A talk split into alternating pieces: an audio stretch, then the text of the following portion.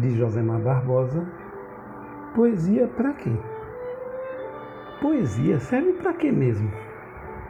Tem pessoas que se emocionam com versos tristes, tem aqueles que ficam alegres durante dias só pensando naqueles versos. Ainda existem os que os repetem durante a vida inteira.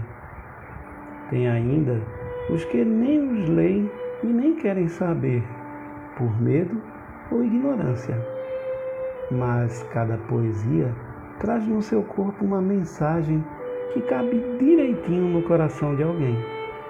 O encaixe é tão perfeito que por vezes nos perguntamos: como não fui eu que fiz?